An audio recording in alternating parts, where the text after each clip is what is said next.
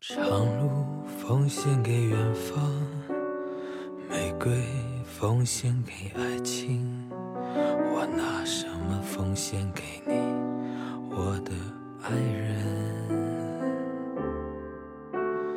白云奉献给草场，江河奉献给海洋，我拿什么奉献给你，我的朋友？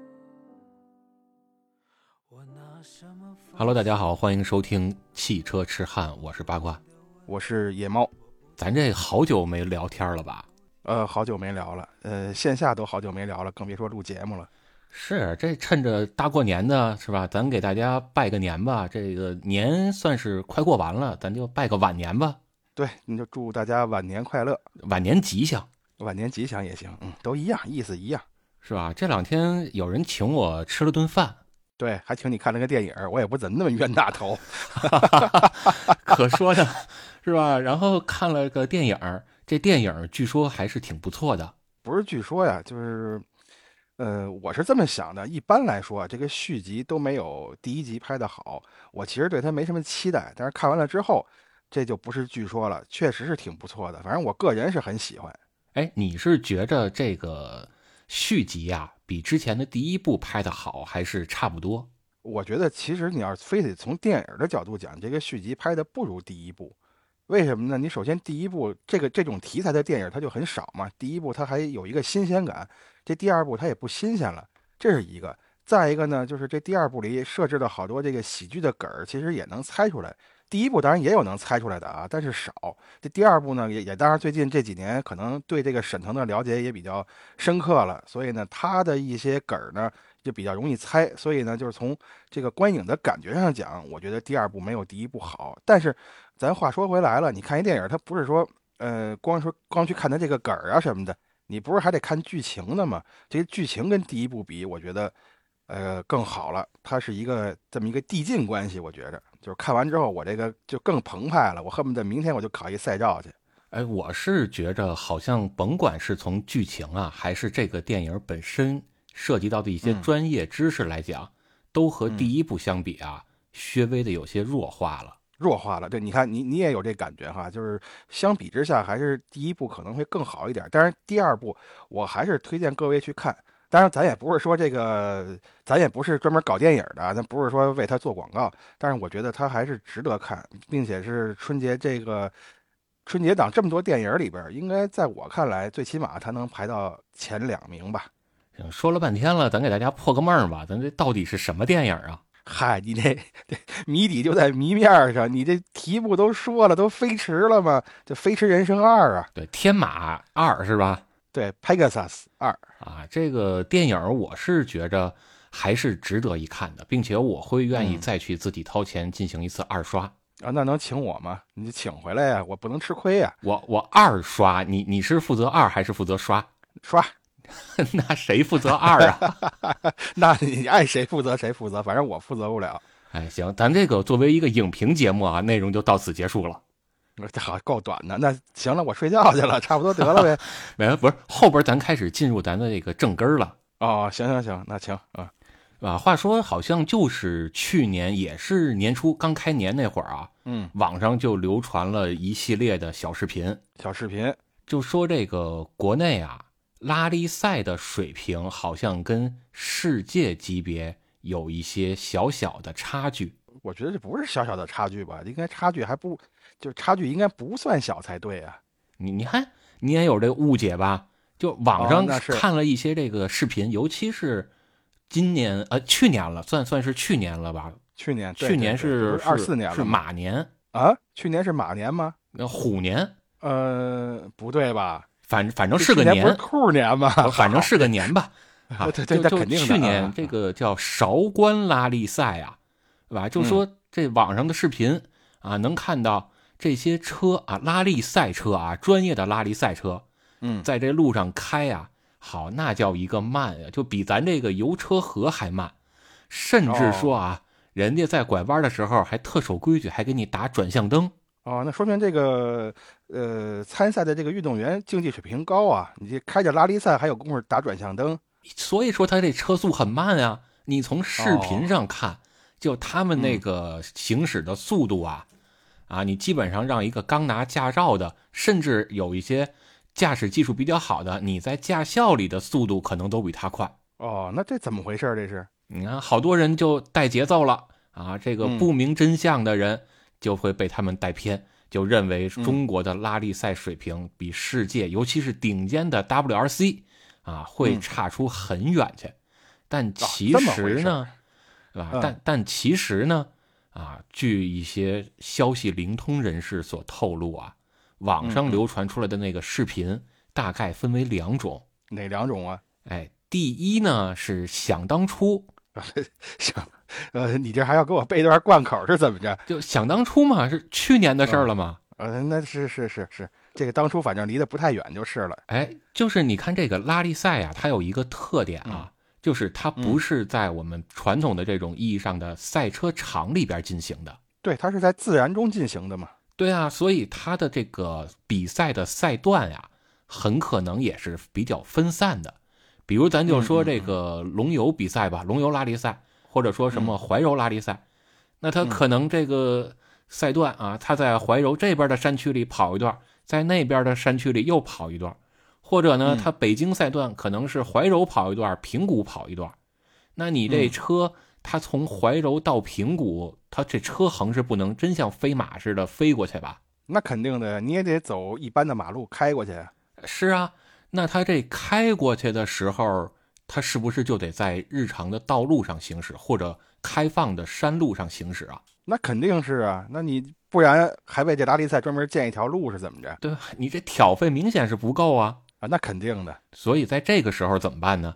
就得让这个赛事组委会部门啊，特意的向咱们政府相关部门去申请，能不能让我们这些平时没有资格在路上开的车，在这个特殊时段，我们在路上行驶这么一段距离？哦，那肯定得是在交警的这个监管之下嘛。哎，你这说到点儿上了。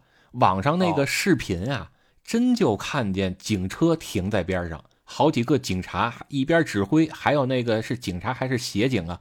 人家还拿嗯手机跟那儿拍这些赛车的镜头呢。啊平时没见过嘛，那这新鲜是，你看这就对上了吧？确实是在人啊交警指挥下去开的。哦，所以它慢嘛。哎呀，还有一种是什么呢？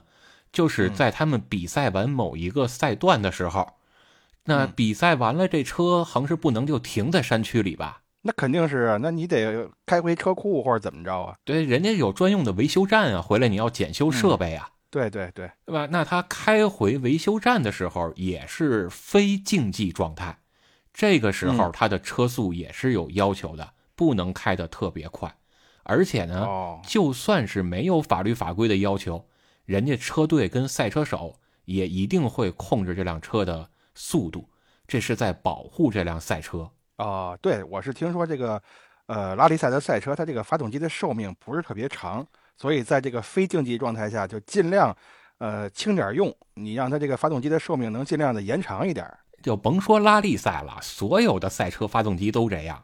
你像咱那个哦老朋友冠军章他们，嗯嗯嗯，啊，去年不又拿了一个双料冠军吗？是这个嗯年听度、说了年度车队总冠军吧？嗯，是吧？人家那个赛车用的发动机，是吧？这个全年好像下来也就是几十个小时。几十个小时，这还没有我同一游戏的时间长呢。呃，是啊，你你恨不得你还得二刷呢，是吧？然后是那我肯定我负责的刷，好， 这儿等着我呢，你非得把这找吧回来呀、不吃亏， 你知道吧？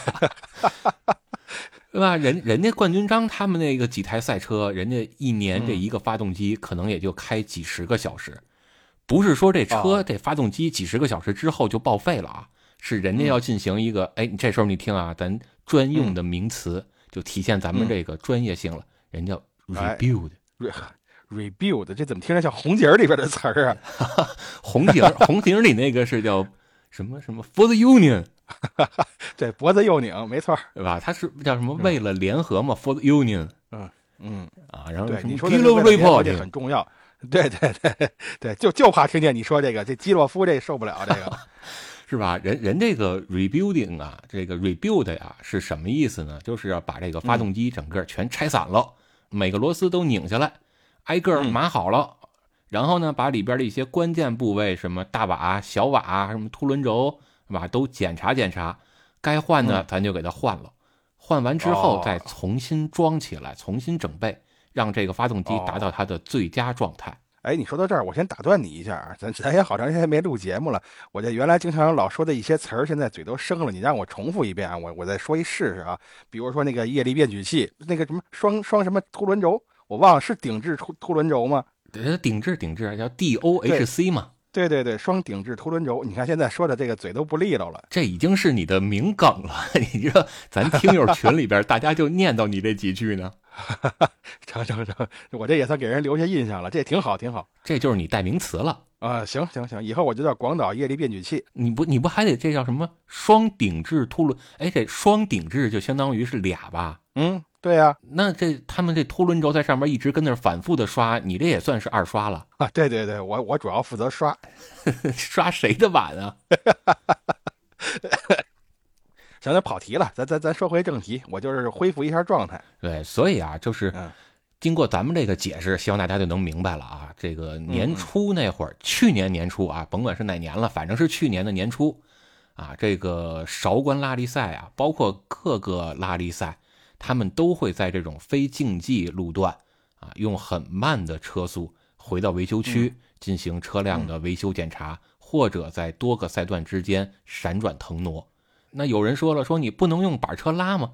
确实也可以，但是这挑费确实有点高。哦，而且我觉得可能也有一定的风险。你看那《飞驰一》里边儿，最后那宇强拉着那个车，那个货车一翻，他那辆拉力赛车也完蛋了。 那、是啊，所以人家迫不得已说了一句：“哎，人没事儿就好对对对，那你也不能怪人家呢，那人也受伤了嘛。啊。”是可说呢，是吧？啊而且啊，就算是你不珍惜自己的车啊，你在路上玩命的开，因为反正你的车也没有车牌嘛，是吧？摄像头也嗯拍嗯不下你来。但是是，一旦被交警查到，你甭管是通过什么样的方式，只要逮着你，啊，你小子可嗯就跑不了了。不光是咱们这个道交法呀，还有这个 CAMF 啊，这双边的惩罚都得落你身上。哦，所以就是你必须得在交警的监管下，就跟刚才说的似的。那我就是可以，那我是不是可以这么理解啊？就是所谓的咱们这个网上流传的说中国这个拉力赛水平比呃国外差好多，其实他看到的就是这个镜头，他以为车速慢是咱们车手竞技水平不行，其实只不过是车手在两段比赛之间的一个呃修整。呃你说的这个呀、是属于他姑且认为他不知道啊，这属于哦蠢。啊，那那坏呢？那就是人诚心恶意带节奏呗，拿咱们的最慢的情况跟人家国外的飞坡啊那些最快的比啊，哦，那既然说到这儿了，那实际情况，在实际情况下，咱们这个中国的拉力赛水平跟国外比，它怎么样呢？呃，咱们国家其实在亚洲属于顶尖级别，哦，真的？那我看来，我开始我也误会了。不光是在亚洲是顶尖级别，那亚洲在国际上是什么级别呢？一在什么是是什么级别？也不会也是顶尖级别吧？至少是中上游水准。哦，那就是说咱们中国这个呃拉力赛的这个水平还是相当的高。对，但是前提啊，是我不知道这亚洲都有哪些国家、啊，至少是排除了什么日本啊、韩国呀、之类的。啊、为什么把这这俩排除出去了？咱然后咱们就是顶尖水平了。哦， 行吧，那就加上那俩，咱也最起码最差最差，咱也是个第三呢。呃那肯定比朝鲜强，啊、那是，嗯，朝鲜它有车嘛？有人家那个烧煤是人人家那烧煤气的，还有那烧柴火的，哦，这这够古典的，是吧？人那个叫新能源，所以你就别糟改新能源了。不，他那个是薪火相传的那个薪呀，他烧柴火嘛，哦，懂了懂了，这个同那个同音不同字儿，那么没错嘛，新能源嘛，嗯，没错儿没错儿没错儿，这真是新能源这个，是吧？但是你要说这个新能源啊，人家电影里边还嗯真提到了，给了好多镜头呢，我不知道是不是也接广告了。接没接广告？可是我看着怎么像是在嘲讽这个新能源呢？你说说他们是怎么嘲讽的？您这玉强的名台词儿嘛。哟，咱这么说会不会剧透啊？呃没没事儿没事儿，不怕剧透，啊，反正这都已经播了，呃，都已经上映了好几天了哈。呃都是去年的电影了。哦哦，对对对对对，去年的电影，行，不是，嗯因那为你咱上这个期录音不一定哪年上呢，嗨，行吧，那你就争取二零三零年之前上来就完了。我争取等它第三部之前能上，呃，没第三了就就二刷是吗？ 啊，就二刷啊。就是你看这个，说回来这个啊，嗯宇强的名台词儿嘛，这是电车，哪儿来的发动机呀、人少俩字儿吧，对对对，这他妈纯电，哪儿来的发动机？是吧？你就不配谈发动机，是是是，对，张弛那儿还琢磨发动机的事儿呢。是吧？这这还琢磨呢，说这发动机出问题了，又没呼应上，呃，这这个我看到这块儿时候想到的也是上一部这个镜头，那宇强那儿扶着那个车，呃深呼吸了半天，告诉呼上了，边上那叶经理说这根本不是这个车， 是吧？然后包括说他们说这个老头乐啊，人家还挺认真，厂子里真的是挺嗯认真负责的，专门修建了一条这个测试跑道。嗯，没错儿，没错儿，而且他们那个测试跑道的多样性跟复杂性啊，反正我见过的几个传统汽车厂商啊，咱还都是大牌儿，你像什么啊，呃德国美术生指导创立的那个品牌，嗯嗯，什么品牌？这我还真不知道。啊人民的汽车吗？哦哦哦，那你下回你就直接说人话，就大众就完了吗？那那东西多脏，行吧，行吧，我我还得漱漱口去。啊，那我等会儿你。哎，你不是，先去我应该我应该擦擦耳朵。哦， 对对，我说出来的嘛，得我漱口。就就呃刚才说到哪儿了？你看，你又把我思绪打你乱了。说到那什么嘛，那个测试赛道嘛，啊，对，人家那些专业的传统的汽车主机厂啊，在车辆测试的时候啊，包括说每一辆大家买到的车，在出嗯厂的时候都要经过这些道路的测试，什么颠簸呀、崎岖呀啊，都要去测试，包括雨林。哦，这对我来说还是第一次知道，你知道吧？我最开始看电影的时候，我以为那厂长就真是为了搞那么一个厂里小型的比赛，专门修了这么一个。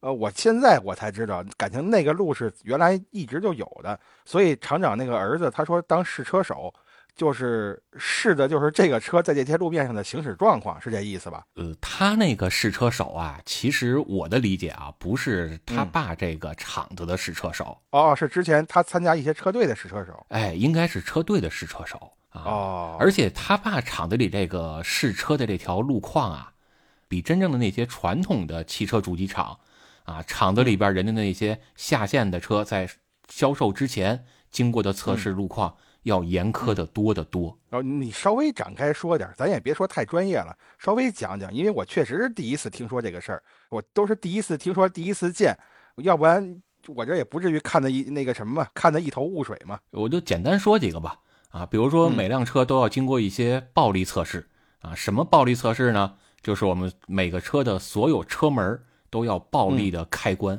啊，它其实已嗯哦经我不是开我关以了，为是街霸里边那个本田拆车呢。啊，它其实已经不是开关了，它就是玩命的摔这个车门了。哦，所以说下回要是谁坐我那车玩命摔车门儿，其实没事儿，因为出厂之前人家已经测试过了。哎，它已经不是一手的了。哦，明白了，你这叫叫什么叫八进啊八进是什么东西？ ？V I R G E N，对对对，这这这这这这这这个这词儿太黑了，这估计没什么人听得懂。 上上回那个布拉贾就有听友问我什么意思，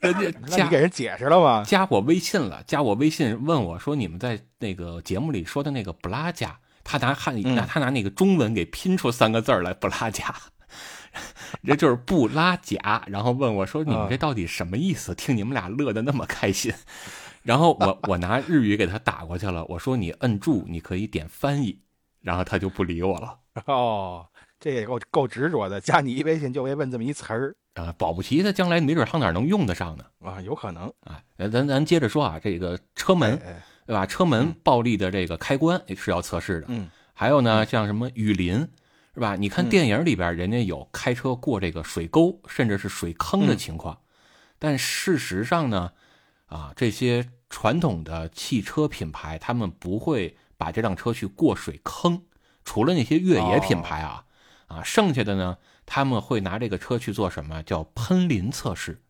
就是把一辆车停在这个一个呃房间里，然后模仿嗯下雨、啊，从小雨、中雨到大到暴雨都这样去喷淋，然后看它会不会漏水。哦，还有这种测试，我以为这个车造出来之后，因为有设计师的那个设计图嘛，我以为按照那个设计图造出来之后，就百分之百是密封啊、呃也不叫密封吧，就百分之百它是不漏水的。那你生产上是有公差的呀。哦，那那每那就是你的意思是每辆车都得这么试，而不是说从中间抽样儿去试。哎，这还没完呢啊！嗯嗯除了这些刚才说的什么，呃，开关车门儿是吧？嗯喷淋，还有一些测试啊，跟这电影里就类似了，但是没它那么夸张，就像颠簸路面、搓板路面，嗯啊，然后还有什么急加速、急减速啊，就是在一条比较长的啊几百米的一条跑道上，一脚油门嗯跺到底，加速到一个程度，然后一脚刹车踩死啊，这些都嗯要测试。哦，我觉得你干脆找一个车厂，你去干这个就挺好的呀，这多多符合你的这个什么呀气质。然后每天就踩刹车、踩油门儿是吧？呃不是，那不是还喷淋呢吗？你边上玩水了也。好，那是我玩水嘛，喷淋的时候车里没人，哦，那你你可以去喷嘛，二刷嘛，你就你这回你可以刷了。 人家都是机械的，哦，不需要人呐。对吧？所以，所以就是说什么啊，就是咱们买的每一辆零售的车啊，您资料是跟嗯 4S 店提的车、啊，包括二级经销商都一样啊，啊，您的车都是被别人已经暴力驾驶过的，因为没有哦急加速、急减速，就是刹车油门到底的这个测试，这辆车是不能出厂销售的。哦，明白了，明白了。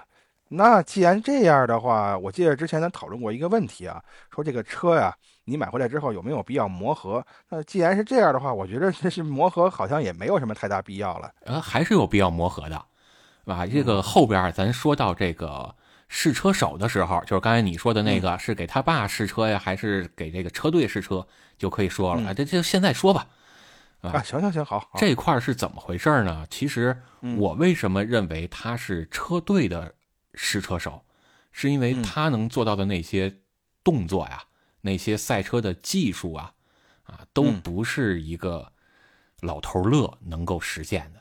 你看这哦个沈是沈腾吧？这个主演呃沈腾，对对对，啊，沈腾主演的这个主角是叫张弛，是吧？嗯，他是在开这老头乐的时候，都把这老头乐恨不得都开翻了，是吧？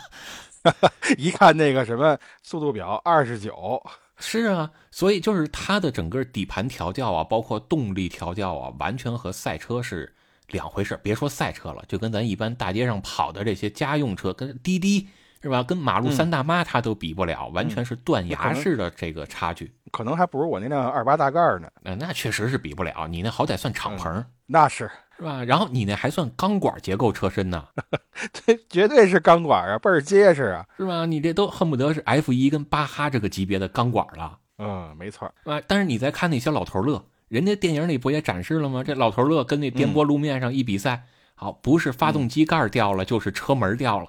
就您嗯这对对车对还有什么安全性可言呀？您还比什么赛呀？嗯，那那那那肯定是，那肯定是，但是老头乐也不能拿来比赛呀、啊，所以不论是这个叫车身结构啊，还是这车的整体的操控性、动力性啊，都非常差劲啊。我觉得可能韩寒导演也意识到这一点了，就是在咱们国内的这种国情啊，啊，嗯是吧？是是不是可以适当的控制一下了？现在不是已经控制了吗？那是啊，这个大街上已经呃卖的少了。开的也少了，但是你要在一些这个比较偏远的地方，还是能看见。啊，是啊，这偏远的地方儿啊，啊希望有朝一日吧，是吧？就是这东西嗯能跟纯电、什么新能源啊，就就一块儿就就差不多就没了就得了。纯电这个事儿啊，这个嗯我觉得还是得理性看待。我所谓的理性看待，不是说它好啊， 是它可能一时半会儿它还真没不了，啊是谁让不是咱说了算呢？那肯定的。咱要是说了算，咱就不在这儿录这个了。是吧？你中国汽车工业就就毁在这帮人手里了。行，咱就别说它了，咱接着说这个试车手啊。哎，这试车手啊，我真的觉得就是咱看那些什么武侠、武打，就是短打、袍带，是吧？这这里边不都有这个叫，是是不是听众都听不懂什么叫袍带啊？ 是吧？你们你们这聊车的怎么还有衣服呢？呃，对对，你你你说点这个大家都听得懂的词儿。就是武打小说、武打电影、武侠电影，这能听懂了吧？嗯这这这没问题，这我都能听懂。是吧？就就这些里边儿一般都有一个隐藏的大 boss，就是叫扫地僧。哎，没错儿，一般这个扫地僧，要么就是特别厉害，要么就是掌握着某一种这个武功绝学，独门绝技哎，独门绝技。是吧？人家拿一笤帚这儿扫扫那儿扫扫，人家算二扫，你是二刷。 好，这么又给我配一对儿，就是就是为什么说这个试车手算相当于扫地僧呢？就是你看这个电影里啊，也有这么一个交代，他们这车队的机械师啊叫 mechanic，是是这么说吗？嗯，继续。这这我不知道啊，这这你别问我，我这英语次的次的这个要命我我有那么一手套啊，就叫机械师，人家写的就是 mechanic，啊、行，那就你确定不是那个手套的品牌是吧？就是那手套品牌呀、 不是，他那手套品牌叫机械师。哦哦哦哦。然后那懂了个谁，那个杰森斯坦森之前不也演过电影吗？叫《机械师哇啊》，，也对是这对名也儿啊。是是。嗨，那谁看电影还看他英文的名儿啊？啊那你就看日文的是吧？我日文的我也没看，这机械师我还就就看过这个就是中文字幕的，你好歹不是中文配音。我那那那实在接受不了那个。人家这个机械师是叫季星是吧？季星这个机械师相当强，咱们我记得上一次咱们聊，呃，飞驰一的时候，还专门把他要改装车的那一套配置、那一套贯口还拿回来说来的。哎，对啊，人家非常专业呀。啊，嗯，那他这个机械师怎么体现他专业性的一面呢？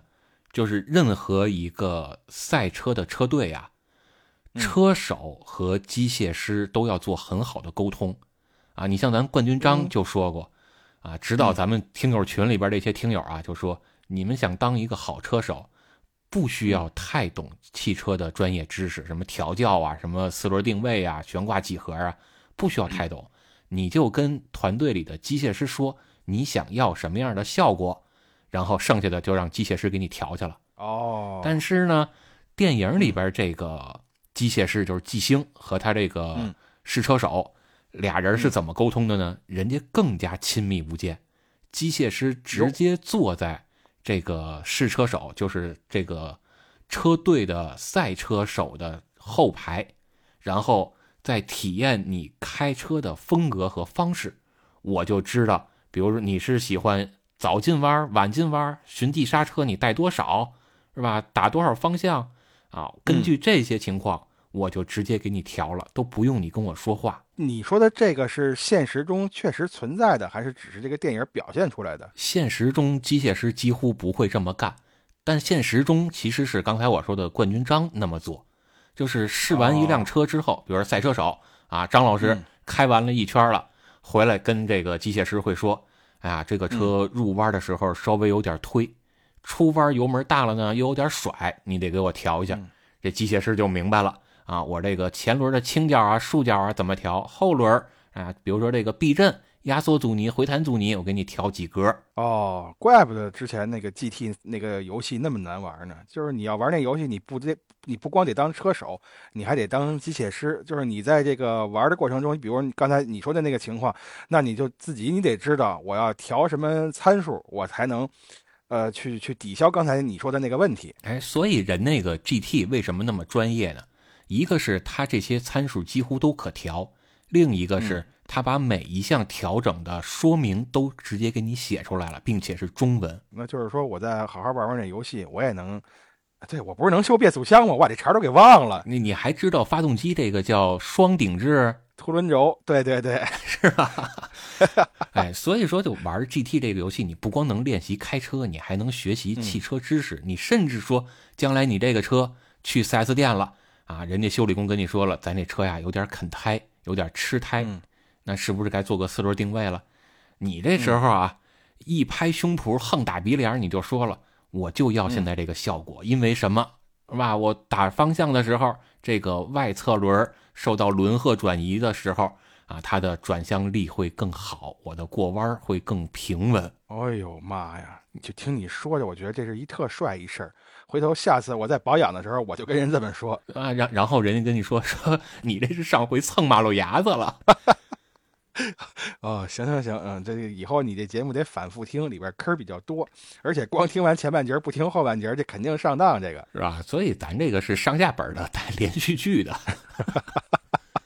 对对对，这确实连续剧嘛。这之前聊过一，这二一上，这不赶紧就找你去了吗？赶紧我这当冤大头来了。哎，所以啊，就通过这些细节就能看出来，这电影里边对于赛车的这些专业知识交代的还是比较清楚的、啊。而确实哦，这个机械师啊也很认真负责。然后呢，这个试车手、就是后来的这个赛车手，他的技术也是很到位，不然他怎么哦能给别的那些车队去当试车手呢？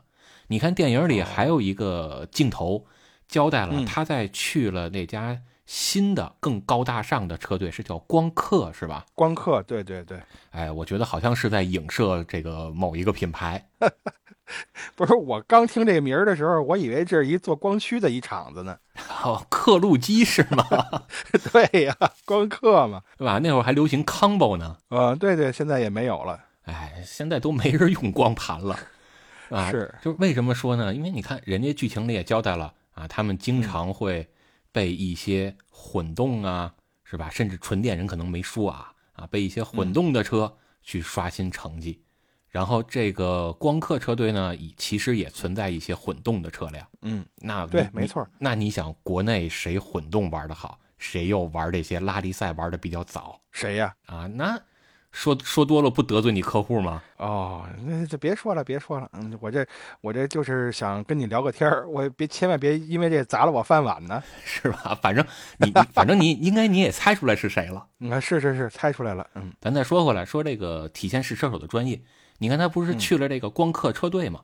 然后呢，嗯对对人家没让他当这个一号车手啊，违背诺言，违背承诺了，还嗯二让号车手也没让他当啊。也没让他当，还让他当试车手，对吧？哎你看他把车开回来之后，然后人家那个车手，就真正的一号还是二号车手，开了一圈回来，嗯拍拍他肩膀说：“小伙子，你这车试的不错，啊，说他有点东西。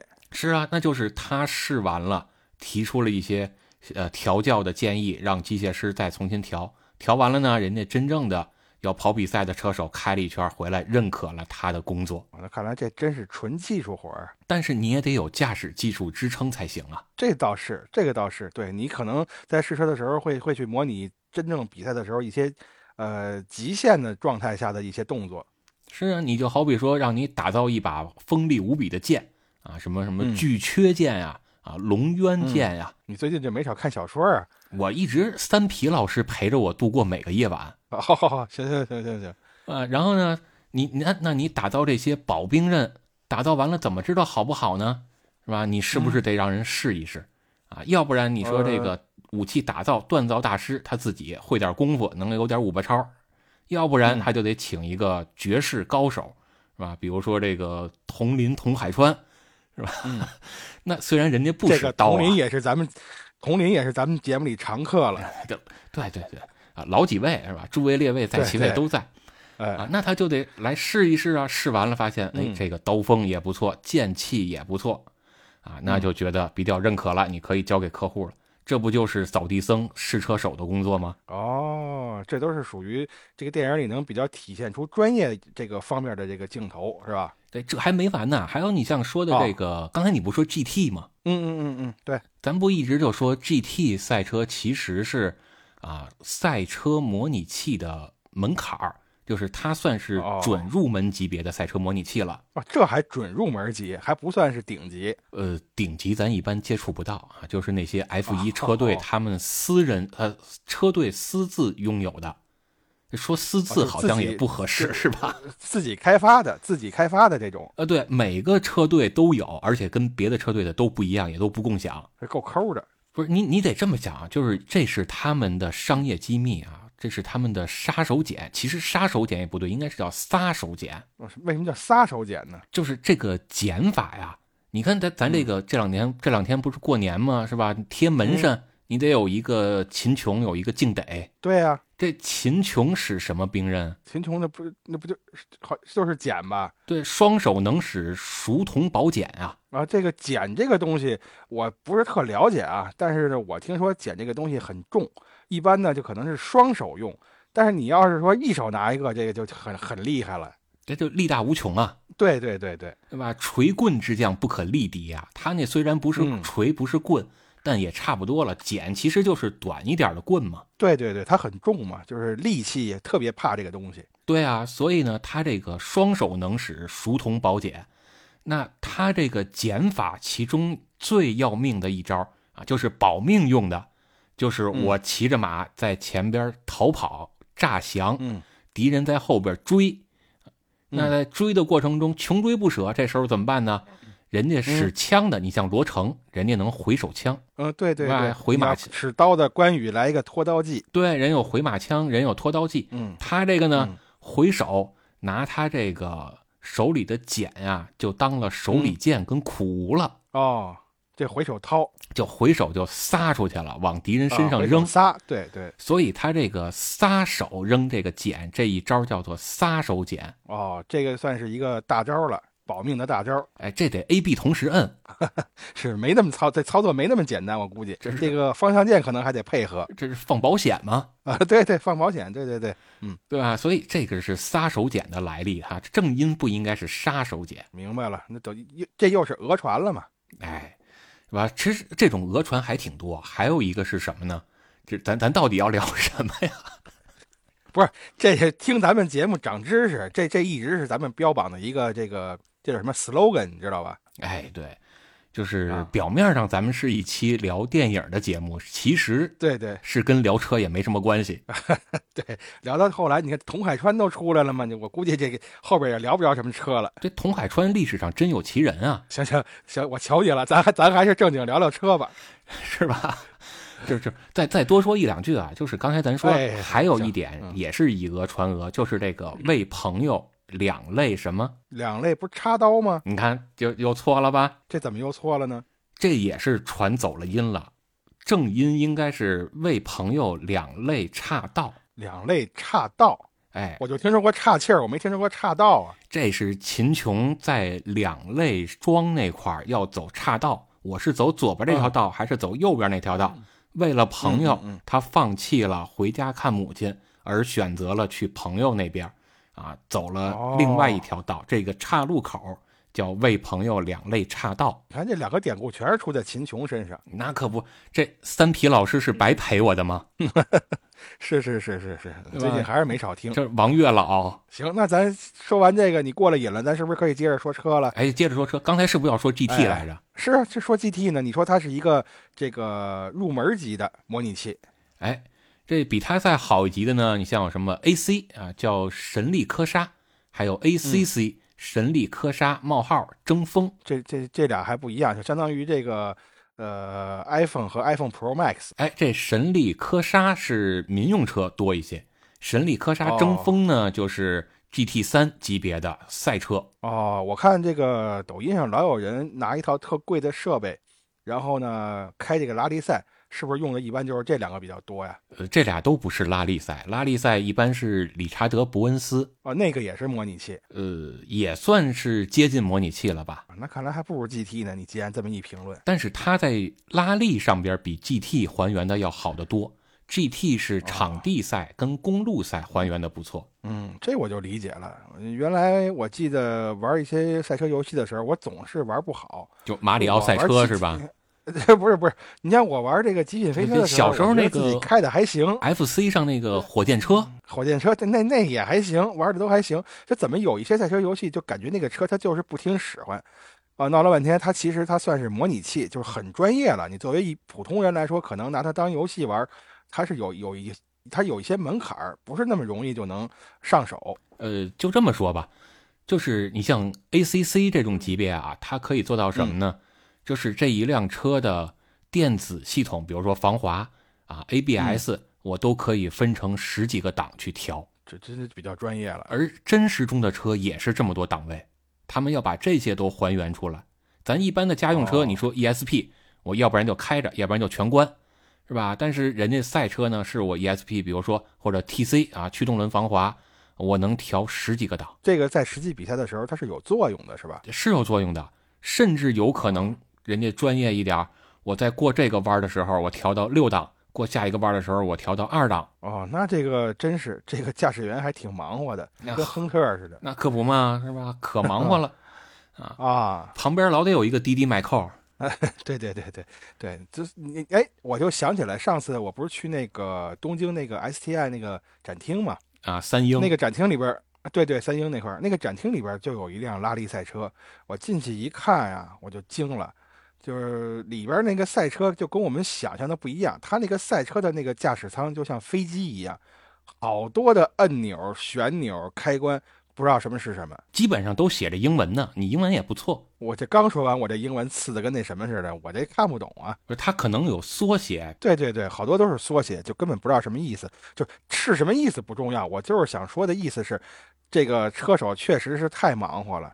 你开车的同时，你不不光要挂档、拉手刹，你还得控制这些按钮，这挺难的一件事儿。你就比如说这个赛车啊，你想把它发动，咱一般的车你要不然拧钥匙，要不然就是踩着刹车、或者踩着离合，然后摁那一键点火，嗯，对呀、多数都是这样啊。是吧？但是人家赛车可能步骤就多一些，比如说第一步先通电啊，第二步嗯给油泵供油，嗯，啊，然后第三步再什么检查这个，第四步检查那个啊，最后一步才是启动发动机。哦，这么麻烦，这真跟开飞机似的。你看那个飞机启动，它不就是这这么一套步骤吗？啊，那可不嘛，是吧？然后人家油箱可能都不在这车底下放着，就在你屁股后边儿。哦，对，反正屁股后边也什么都没有。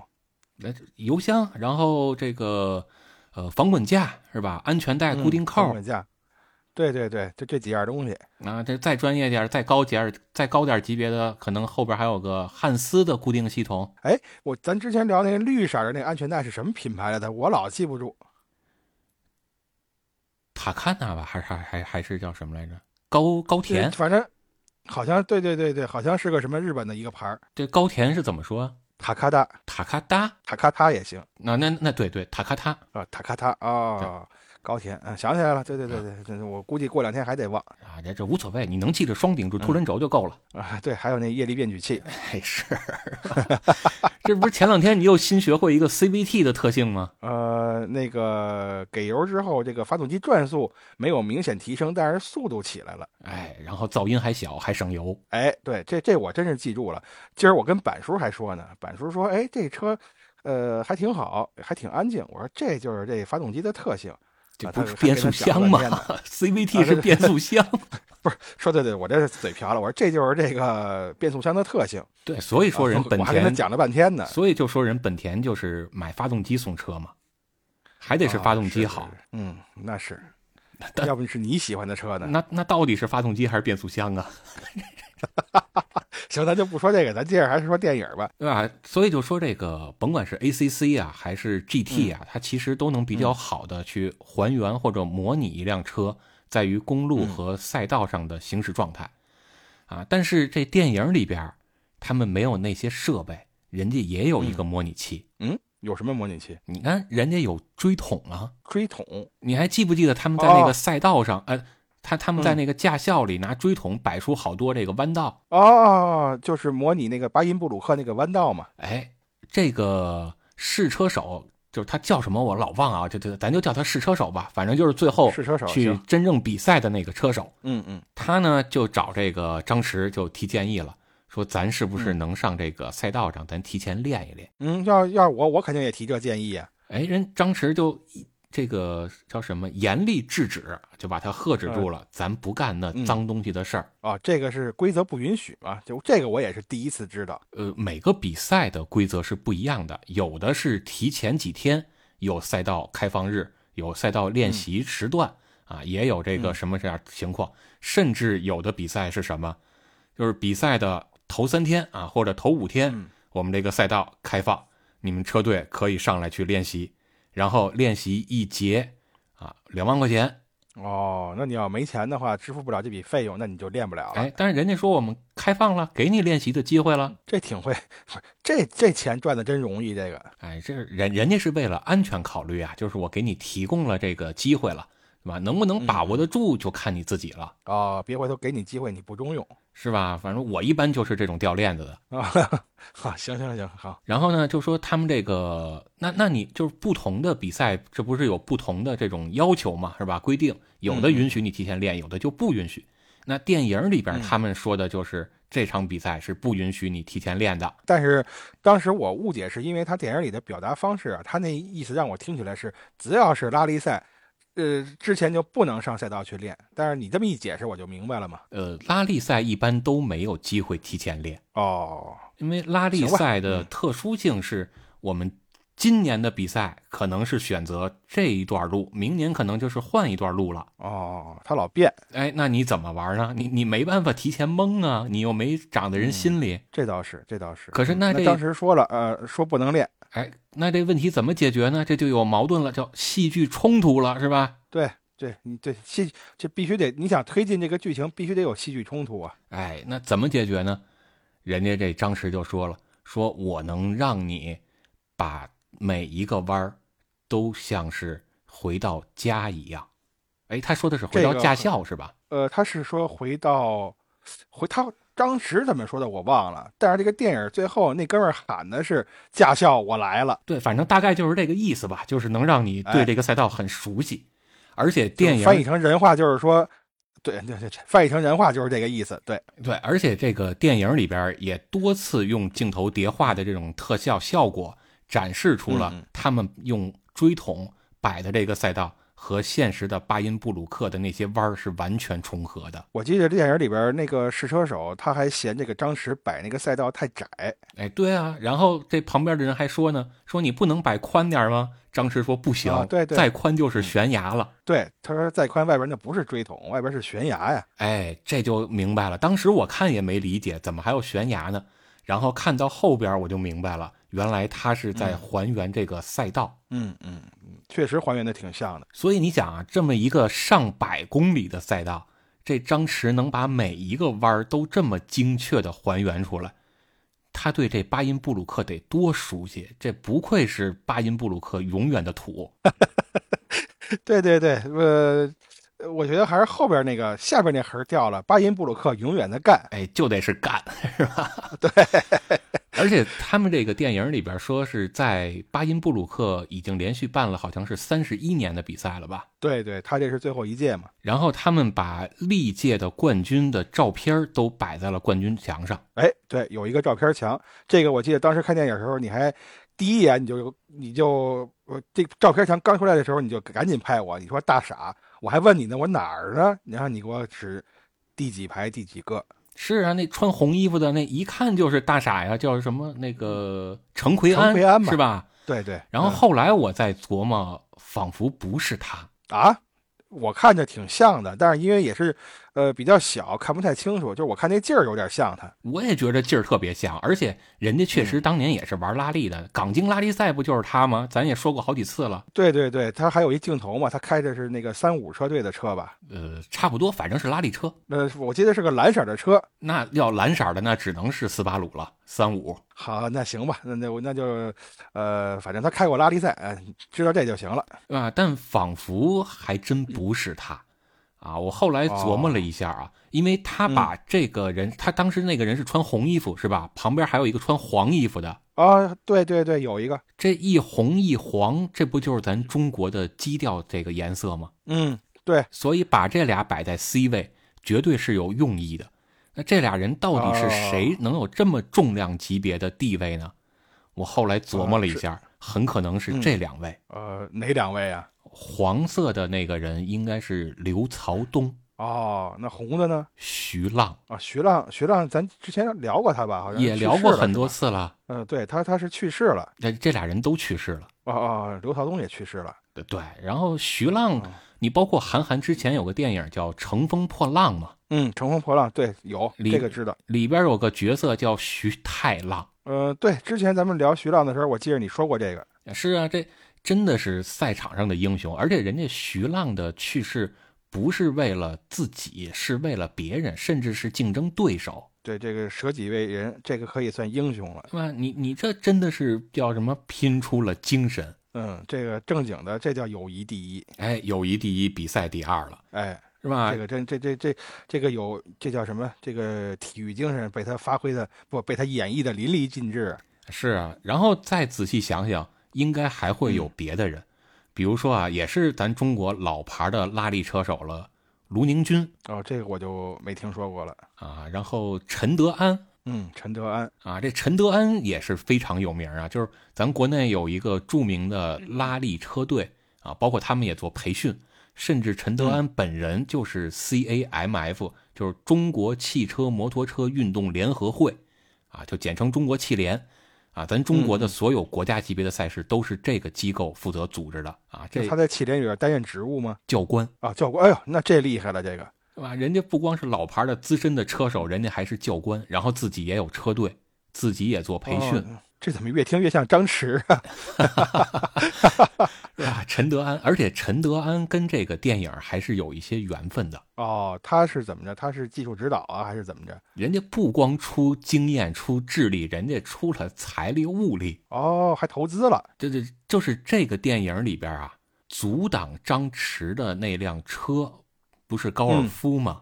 对对对，高尔夫。那辆车就是陈德安他们德安车队的车。哦，就出了辆车协助拍摄。对，就那个道具，那辆车，啊嗯真实的车、就是人家德安老师出的。哦，那确实是有关系。啊，然后你像卢宁军、陈德安，这都在里边出现了。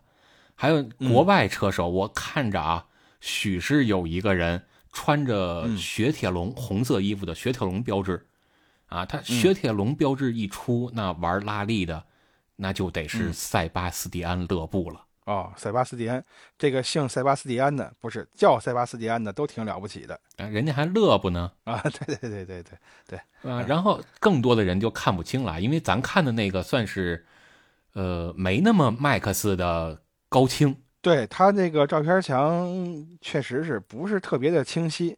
你想啊，那个穿红衣服那个都能看成大傻，呃，陈就是陈奎安老师，那肯定就不是特别清楚。这我觉得，可能有嗯更熟悉这个拉力赛的这个人去看了之后啊，你能分辨出来谁是谁。当然是除了电影里边曾经出现过的一些角色啊，哎，但是虽然啊，很多人咱识别不出来，但如果嗯这个让我安排这个桥段，嗯，有几个人我是一定得给他们安排上的。哦，那你说说，你看，这首当其冲的理查德·伯恩斯嗨，你你这一说理查德，我第一反应是克莱斯曼，啊，就刚才咱说那个跑拉力的那个还原很真的游戏，就叫理查，嗯，就叫理查德·伯恩斯，啊，就是以哦，啊这个，这个就是以这以个，他命名了。对，就是以这个传奇车手的名字来命名的。哦，我说怎么看这个，就是听这串英文怎么熟呢？啊，然后还有你像科林·麦克雷，克林麦克雷啊，这个这个车队我好像是听说过。呃，这个也是一个非常出名的赛车游戏的命名，就现在大家爱玩的叫尘埃拉力，啊，尘埃拉力的早期叫科林麦克雷之尘埃拉力，哦，那这科林麦克雷也是个车手。也是 WRC 世界拉力锦标赛的车手。哦，还有像彼得·索尔伯格，这个名字听着有点耳熟。哎，这这 STI 的知名车手啊，嗯，这这个你喜欢这个？就就刚才说这仨人都是我喜欢的，而且好像都是开斯巴鲁 STI。哦，排名不分先后。呃对你像这个开 EVO 的也有什么汤米马嗯基宁、是吧？当然后来好像跟斯巴鲁也有一些关系，咱那那反正人家服务过三菱，那咱就不提了，嗯，嗯嗯，咱必须旗帜鲜明白。明白明。啊，行行行，旗帜鲜明。但是你看啊，说到这个照片墙，你看到的都是这些专业的车手嘛，就是在现实中本身他就是专业车手的这些人。然后我也不认识这些人嘛，呃，至少说不熟悉，所以我看到的可能就更多的关注于这个照片墙本身，呃，跟剧情有关系的几个人。你比如说里边那个林真东，就是上一期的那个呃赛车手张弛的竞争对手。你看他底下有一排他的照片，我不知道你注意没有。哎，注意了，底下一排都是他注，意了哈他，一共是三哎这行嘛。对，这不是重点，重点是你还记得第一部里边张弛说过这么一句话，他说之前的五届我都是冠军，可是这个照片墙里边没有一张张弛的照片啊。哎，谁让你踢足球去了？对呀、这成绩都被取消了，所以我其实看到这个照片墙的时候，我有一个感动的点就在这儿。这要是换了我之前五届的冠军，之那个呃跟林振东比那比那一场就算了，先锋丢了，丢了也就丢了。之前的五届冠军我可没违规啊，我那是实打实的冠军啊，就因为我犯了个错儿，然后呢把这个成绩全都给我取消了。这要是我，我估计就再也站不起来了。所以在这儿是一个特别让我感动的一个点。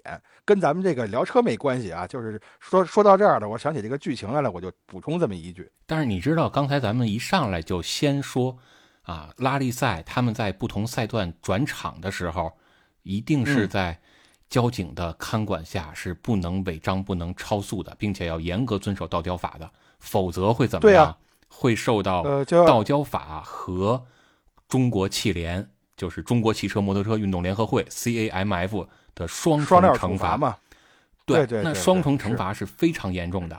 你道交法，你可能罚点钱，驾照记点分儿啊。当然，有可能人家嗯压根儿都没驾照啊，因为跑比赛的不需要有这个民用的驾照，人家只要有哦嗯赛车驾照就行了。那你也可能还罚不了人家分儿，你就罚点钱是吧？再严重点儿什么嗯拘留。但是如果你是被中国汽联惩罚，那有可能你是终身禁止你去登上赛场的。张弛在第一部里不就被罚了五年吗？因为他踢足球啊，他他他去玩对对对非法嘛，就是非法赛车嘛，嗯嗯嗯嗯，对吧？那一个惩罚就很严重了。如果再严重，终身禁驾，然后把你的之前所有成绩全给你清除掉，就给你钉在历史的耻辱柱上了。这个我觉得有点过了吧？你这个跟之前的成绩有什么关系呢？那那人家是电影嘛，啊、那倒是，那倒是，对对对，这这这不是我没我没有较真儿这意思啊，我就是纯粹的感觉，这要是换了我，我估计就站不起来了，所以他挺让我感动的，呃，就是这么一个，我就是表达这么一个含义。但是你刚才说他们这个千峰是吧？对对对，千峰，这嗯是他们在那个车库里，张弛偶然间发现的。对对对，这个其实也是，呃，我第一次了解到的这个拉力赛的一个细节，就是发动机得有千峰呃，不光拉力赛，啊，只要是赛车就得有。而且也不光是前锋，就甚至他们会要求你在开完比赛之后，你车里边的油箱至少要保留多少汽油，比如说至少保留一升汽油，我们要把你的汽油再提取出来，看是否符合标准。哦，结果提取了一看，哎呀，您用的是乙醇汽油啊，这还能跑这成绩，了不起！人家赛车好像是用乙醇汽油，嘿，你瞧瞧， 呃，我这枪打出去没打对地方啊， 没事这这这不赖你，这不赖你啊！这个啊知识确确实很另辟蹊径啊，因为人家那个赛用汽油确实乙醇含量比较高，比如说 E 八五就百分之八十五的乙醇，那如果啊，我是说，如果比赛完了之后，我这个油门踩猛了，它就没剩下汽油，这就算是呃我违规了，可以这么理解吗？对，然后要看这场赛事的白皮书或者蓝皮书来指导下一步怎么来惩罚，是这一场积分不算，还是你全年积分不算，或者对整个车队再做什么处罚都有可能。如果你像 F 一、哦那可能还要罚你的保证金，那就几十万上百万美元就没了。哎，所以说看完这个第二部《飞驰人生》，我就对这个拉力赛有了一个更深刻的认识，就是，呃，不光是拉力赛啊，就是对这个赛车有了一个更深刻的认识，就是它是一个非常严格的，甚至可以说是苛刻的这么一个比赛，并不像我们平常一般人想象的那样，你只要会开车、会漂移、胆儿大，你就能玩儿，并不是这么一个简单的、粗暴的、野蛮的运动，它非常非常细致。那肯定啊，你像漂移，那不是随便什么时候都能漂的，而且你漂的时机跟角度也是非常讲究的。所以电影里边有这么一个情节，就是当他发现他的右脚啊、呃当他发现他的左脚已经不好使了，因为他腿有伤嘛，他是嗯左腿跟右手在上一集啊、飞下海的时候受伤了，其实不是海啊啊，因为这嗯嗯个嗯赛车的防滚架非常的牢固，所以人没有什么大事儿，但是呢，这个身体还是受了一些伤，导致他身体有些不便。那这个时候他的左腿不太好使了，左脚踩刹车啊，力度已经不是很稳了，做循迹刹车的时候不太好把握了。右手呢，在拉手刹的时候也不太灵便了。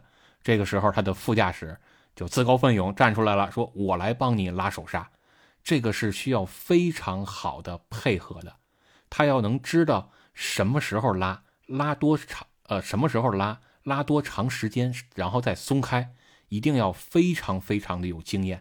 这个捧哏跟逗哏的这个灵活的寸劲儿啊，这个筋劲儿啊，要把握的非常好。也就是说，他们在这个比赛的后半段，他们的这个默契程度已经超过了于谦跟郭德纲了。那比他们得强多了，哦，这已经快赶上咱俩了。哎，好好好，那太好了。你不过你说到这儿，我再扯，我再稍微扯远一点啊，因为看完这部之后，我我的问题还是挺多的，就关于赛车的问题啊，我没没什么别的问题。他们有一个秤牌的那个模拟器，你还记得吧？啊，记得记得吧？然后呢，哎，一脚踩下去，你看这个张弛踩下去啊，这个秤的指针是来回来去晃，那个试车手踩下去，这个秤的指针就稳定不动了。也就是说，作为一个赛车手，他要求你的脚的稳定的程度能到那样，就是你踩到一个秤上，这个秤的指针都不动，这不是一般人，这不是一般人能做得到的呀。你看的这点非常的准。电影里边呢，还原出了两点，其实应该有嗯三点。一个是他踩的非常的稳，说一百公斤就踩到一百公斤，然后这指针不动了，嗯，对对对是吧，？对这是第一点。第二嗯点是我要多少就有多少。他踩了几次，一次比如说二十，然后四十、一百，说踩到多少就踩到多少，这还要特别准，就是稳和哦准。然后更重要的第三点，他电影里没展示出来，就是我嗯们一直说的循迹刹车。电影里边其实嗯也提到了，就是你在进弯的时候把刹车带的多一点儿，有这句台词。嗯这是什么意思呢？就是一般咱们传统的场地赛车啊，在传统跑法的时候，都是你在拐弯之前把车减到合理的速度，然后再嗯拐弯儿，没错儿没错儿。对吧？这个我对对对，好多人说你在拐弯的时候同时在刹车，这个这个比较危险，所以一般就是在拐弯之前提前先减速。哎，不要带着刹车进弯儿。但是呢，对对更加资深的和专业的车手，他们会在拐弯的时候踩刹车。那看来我我比较专业呀，我经常 拐弯的时候踩刹车。哎，那人家是怎么踩的呢？或者说它的嗯原理是什么呢？就是从物理上边来讲啊，我们这个车在行驶的过程中，不管你是加速、减速还是转弯儿，所有的物理上的这个力量，都只能依靠四个轮胎和地面的摩擦来解决，对对，这以前咱们聊过，对吧？你发动机有再大的劲儿没用，你轮胎再打滑，你的动力也是输出不出去的。没错儿。你怎么才能合理的利用好这四个轮胎所有的抓地力呢？这个物理上有一个东西是叫做向量或者说力的解析的。当我这嗯嗯辆车对在减速并且转弯的时候，我这个车是不是会受到一个减速的力，同时会受到一个横向的转弯的力？嗯，对，离心力嘛，是吧？是是这么叫吧？对对，离心力和向心力是互斥的嘛。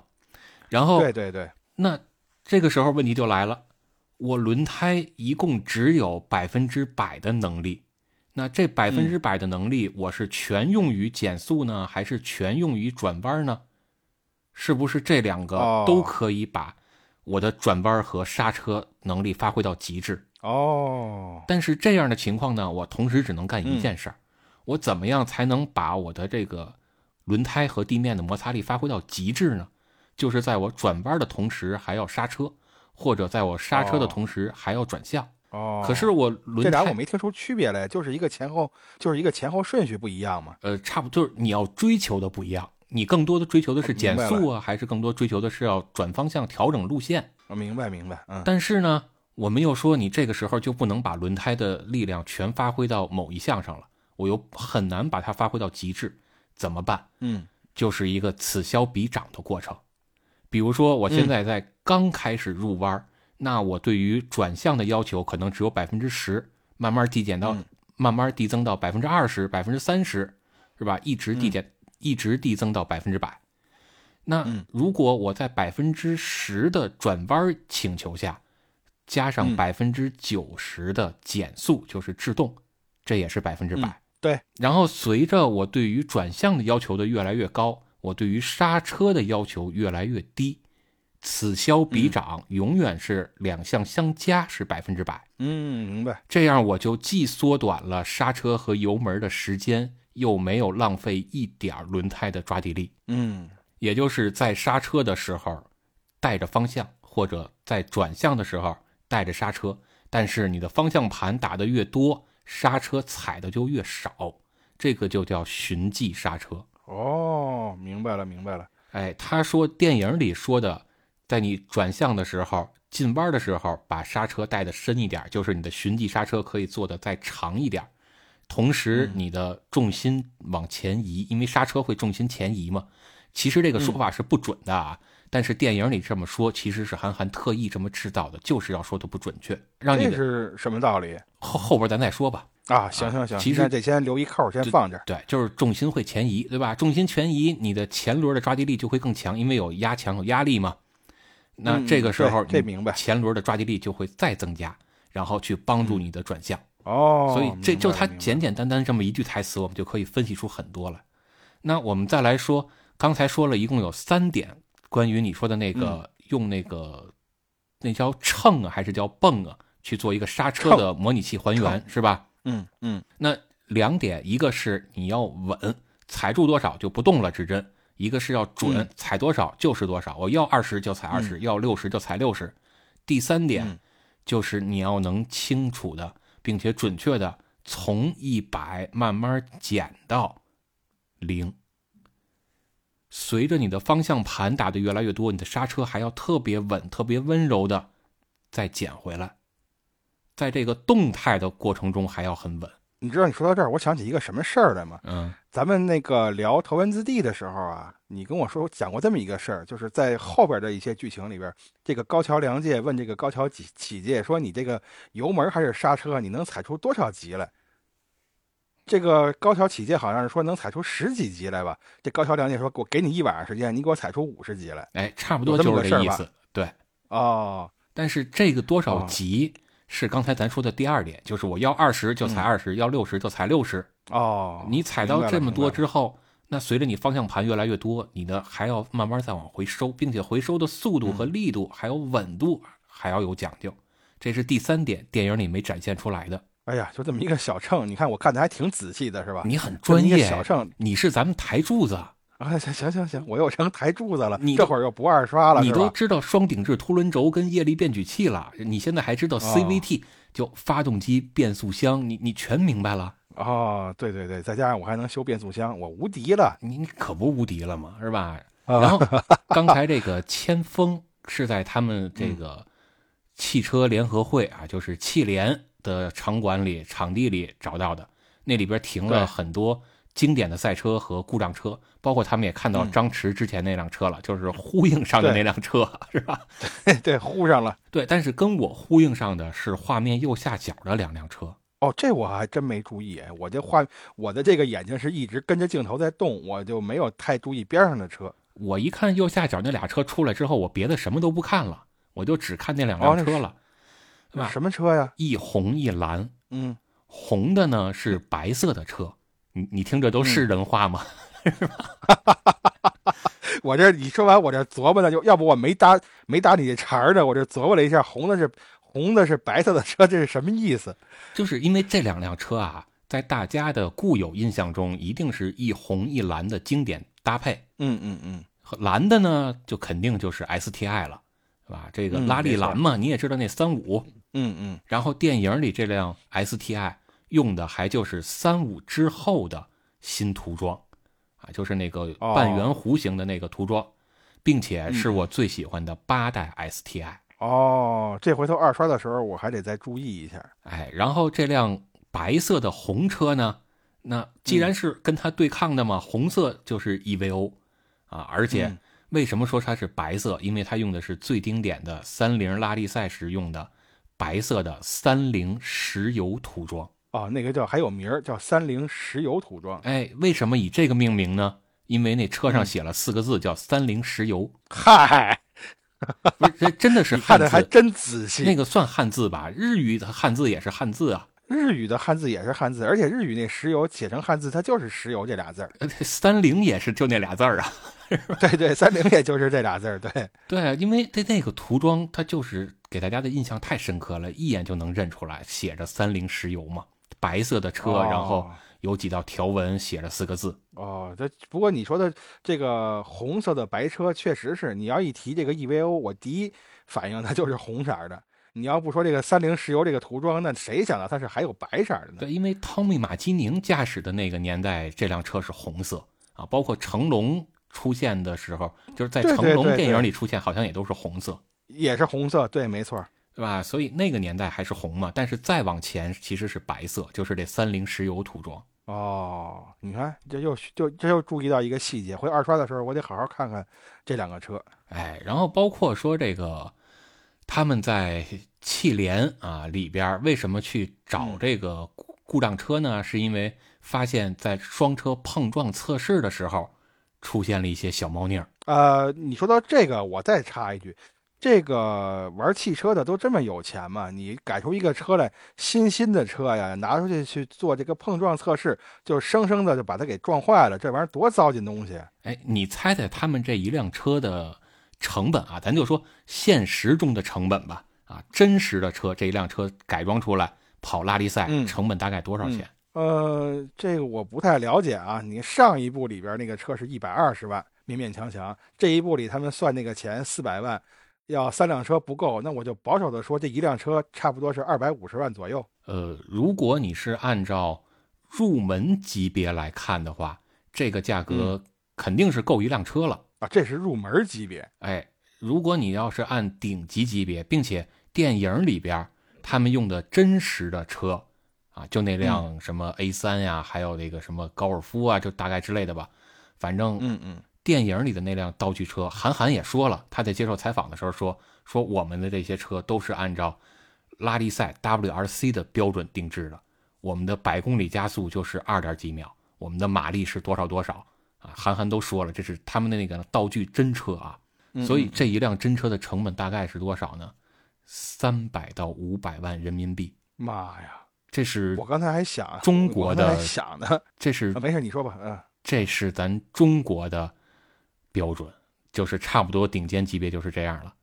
如果要哦是世界级，就真的世界知名车队，他们拿冠军的那些车，倒没这个这么夸张嗯，啊，大概是五十到八十万啊美金或者英镑。嗯，这这，对对对，你把这个单位一换，听着是没那么夸张了。你换回来，这玩意儿比那还贵呀、啊，是啊，就他们的一套入门级别的避震，嗯，大概合人民币就六位数了。六位数，个十百千万，就得十万级别的了，呃几十万吧，啊，入门就级几啊别十的万。啊，对对对对，就是几十万这个级别哎了。，就是你差不多拿着这套避震器能参加这个比赛了，哦，我花几十万，我拿一避震器，然后我举着它我就参加比赛去了呃。就是这避震器装你车上啊，这个避震器哦的级别是够这个比赛的级别了，哎呦，这是入门还级只是别一个避震。哎，然后如果你要是这个高水准的级别呢，像什么 R 一级别的，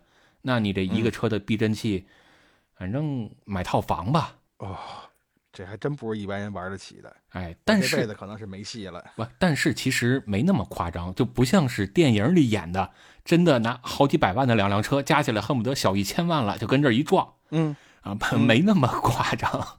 哇，那那那么着还行，就就是我觉得它这个碰撞测试主要是测试的一个安全性嘛，对吧？哎，你又说到点儿上了，这个电影里的碰撞测试啊，其实它已经很专业了，它搞的是偏置碰撞。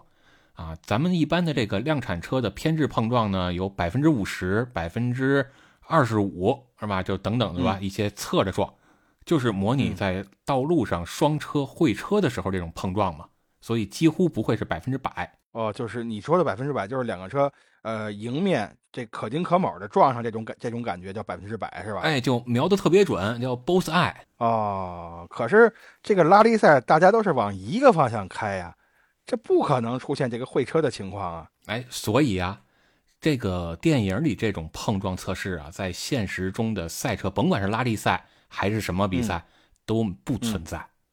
这这个是虚构的了。呃，它也不能说完全虚构，就是这种碰嗯撞测试确实存在，但不是在赛车级别上，而是在咱们民用车级别上。哦，民用车会做这样的碰撞哎，都要求测做。试。嗯就你看咱们这个叫五星批发部是吧？也跟人国外学，咱也开始搞这个碰撞测试了，里边就是这么嗯测，百分之五十偏置碰撞，百分之二十五偏置碰撞。这也跟那个出厂之前的试车一样，就是每一辆车都得碰一次。啊那您就买不着这车了。 我这纯属扯淡了啊！就是每个车型儿啊，在上市嗯或者说这个在销售之前，他们为了有比较好的市场营销能力，都会去申请测一下，是吧？测完了明那白肯定得五星啊，嗯，对吧？你不不不是五星的话，你想想办法也也能让它五星啊。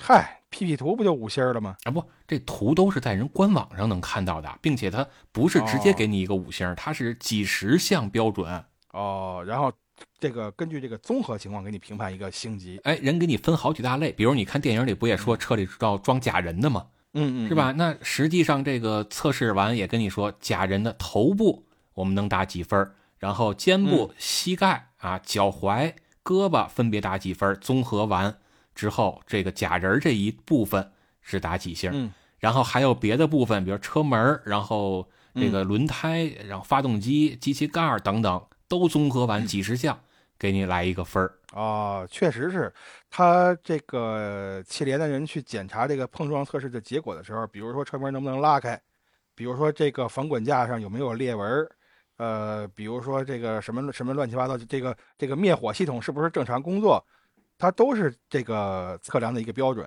哎，这里边这两点啊，就是防滚架安全是否达标，灭火系统嗯是否达标，这个是赛车嗯真的要管的，真的要查的。但也不是碰撞完查，他们会查什么呢？比如你这个防滚架，看你是不是按照汽联的最新要求规定的。比如说啊，咱举个例子瞎说啊，五年前嗯嗯要求我们是焊成龙门形，现在要求你焊成什么几字嗯形，然后原来要求是七根儿，现在要求可能是九根儿，然后要互相成什么角度啊，人家可能就要拿卡尺给你去量，啊，甚至可能会哦看你些什么啊，是焊上的呀，还是拿螺丝拧的呀，还是说你嗯拿透明胶条捆上的呀？嗯，这都有要求。哎，都有要求。曾经要求是你拿螺丝拧上的防滚架也行，后来要求必须是焊的。但无论如何，您拿哦透明胶条给它粘上是不行的。哎，你说到这儿啊，关于这个防滚，呃关于这个防滚架的这个标准啊，呃，电影里边儿体现的说这个材料上也有要求。那现实中这个防滚架它这个材料上有没有要求呢？哎，真是有要求，而且这个是在曾经发生过惨重的代价的，哦，就是出过人命在这方面。呃，出过不少人命，就是一辆车出事儿，可能就不是一条人命嗯嗯嗯嗯，啊。曾经哦的拉力赛，世界拉力锦标赛有最高的、最疯狂的组别叫 B 组，就是 Group B。啊，这喜欢拉力赛的人这个一嗯之前咱听也说过，对，一听这个就都知道了。那嗯，这帮人他们在疯狂到什么地步呢？就这一辆车，马力、发动机、变速箱、底盘，我们都已经到极致了，没办法让车更快了，只有一个办法了，就是推重嗯减嗯比，重嘛，哎，马力重量比。怎么嗯减重呢？我们让这个防滚架变轻。嗯，这个就真是不要命的做法了。这个防滚架，我觉得对于拉力赛车手来说，这绝对是保命的神器呀、这个，那但是是在车手知情的情况下，也这么干，因为都要挑战极限啊，都哦想这就跟红，这就跟印着红牛那比赛一样，红牛出钱，我出命。哎，差不多是这个意思吧。啊， 因为双双方都想成就自己，车队也想要好成绩，嗯然后厂商、品牌方也想要好成绩。因为过去有那么一句话嘛，就尤其是说斯巴鲁啊，周六比赛，呃，叫周日比赛，周一卖车，就是取得了好成绩之后，周一马上就能卖车。哎，销量就蹭蹭的涨，呃，都尿不湿都都买不起，也得买车，呃，我一猜就得想到这首歌。是吧？所以大家都想要好成绩，那车手也想要好成绩，那咱们就这么干呗。 嗯，然后就在防滚架的材质上做了一些功课，比如说钢的换成铝的，呃，算好的了啊， 我只能这么说。哦，铝的都不行了，还还还还得，呃那玩意儿那那你别装防滚架好不好啊？哎，你不装，人家检查不合规啊呀、哦，你还得装，反正就是，呃，你要想追求极致，就是防滚架，你有那么一个东西，但是它居然它它最后它能不能防滚，这这再两说着这个。哎，你有防滚架，这是必须的，嗯因为我们在检查的时候，官员会拿肉眼看。哦，没有专业的仪器，哎，但是肉眼他看不出来你这个是金属啊，还是纸啊，还是棉花弄呀、个纸，弄个棉花，我喷点金属漆，他可能也认为是金属我的。反正反正我不拿手捏它，哦，是吧？所以这哎呦这就为什么说现在都要有这个材质的要求了。哦因为这在历史上真的是出过事儿的。这肯定的，这这一出事儿，这就不是小事儿。这个对，然后这个事儿大到什么地步呢？大到后来国际汽联把疯狂的 B 组这项活动取消了，因为出人命出的太多了。哦，这个他们应该像这个这个那个那个首都高那组织叫什么呢？午夜湾案，对，应该向他们去学习。一旦有人出事儿，马上解散组织。他们这个都出了多少事儿才想才想起取消这个 B 组？这个反应太慢了。哎，这个反反正人家午夜办案也都是匿名的嘛，是吧？ 你也找不着我， 反正就无无非就知道一个烟仔，那叫什么名儿来着？呃，Smoky 永田和彦嘛，哎，对，是吧？你看，还还是你这日文名儿记得熟。嗯、是是，我做的视频嘛，我能记不住 吗？我那两天我好重复了好几百遍永田和彦。哎，然后但是啊，这个电影里边除了这个什么防滚架呀、灭火呀，还有一些是和家用车相关的了，比如说四门是否在碰撞之后能顺利打开，给救生提供便利。我又想起那个雷克萨斯车门打不开那事儿来了。哎，还有什么像 A 柱没有变形是吧？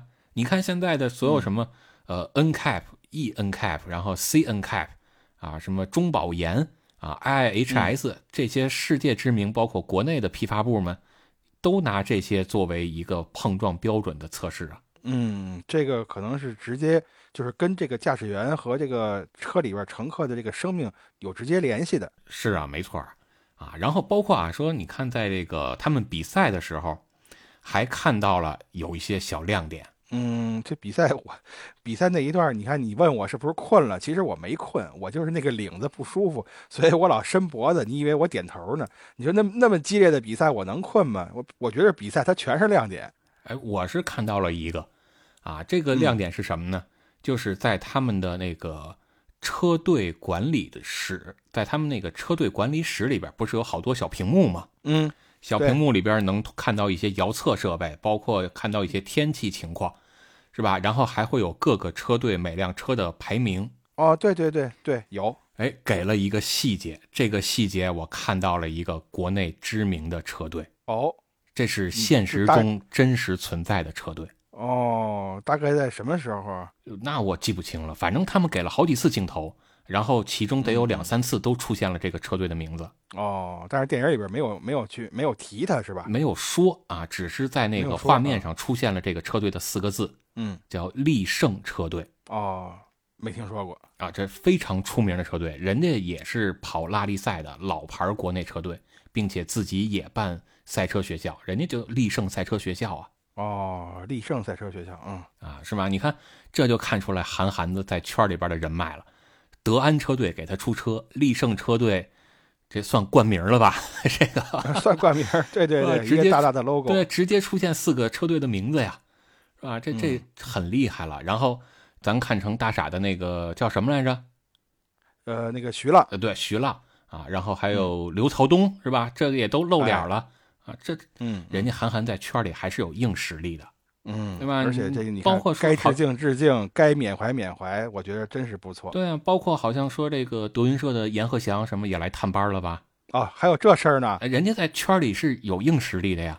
哦，阎鹤祥跟这个赛车圈儿还有关系。杨鹤翔是骑摩托环游世界呀，哦， 行吧，对对，行行行，是吧嗯对？毕西瓜竟和人黄家油这世界个嗯剧组里边是有知名的摩托赛车手的，啊就是引证是吧？对，引证雅马哈车队的签约赛车手啊，骑摩托的呀。嗯，啊，这尹正也是，就是你平时看他演电影，你绝对想不到他还有一身份，他居然是赛车手。啊，是啊，啊，就想不到的其实有很多，包括你看这个，刚才咱不就说嘛，说电影里边啊，韩寒为什么会特意在电影里边制造一些在专业上来说是错误的说法？就刚才说的那个叫什么重心转移是吧？你你在对对对进弯的时候把刹车带多一点，增加点重心转移、嗯啊嗯，这对个你刚才说重心前移这个不准确，哎，对，这是不准确的。就是我其实嗯也没有想到韩寒会在这里边诚心说一个错误的说法。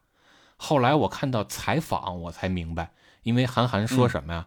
就是我们嗯既要讲原理，又得让嗯大家听得懂。这我听着你好像也说过这个话，不光是韩寒说就过，我学他说过，哦哦哦，你是鹦鹉学舌，就是你要说这个重心转移，大家都能听懂。